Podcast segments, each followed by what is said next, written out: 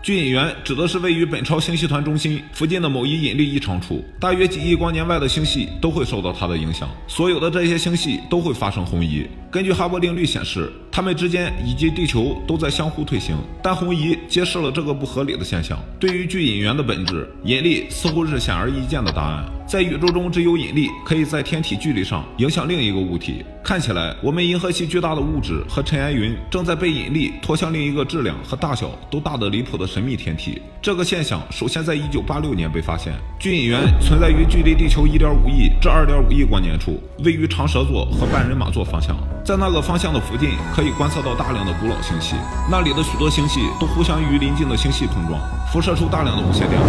巨引源属于巨齿座星团，这是一个巨大的星系星团。虽然发现了巨引源，但是对这个现象以及其他相关现象的研究一直因为它的位置而受阻。因为从地球看去，它正好被银河系的盘面所遮挡。后来在 X 射线和无线电望远镜的帮助下，天文学家们已经能够捕绘出一张大致图像，其中就包含了巨引源的区域。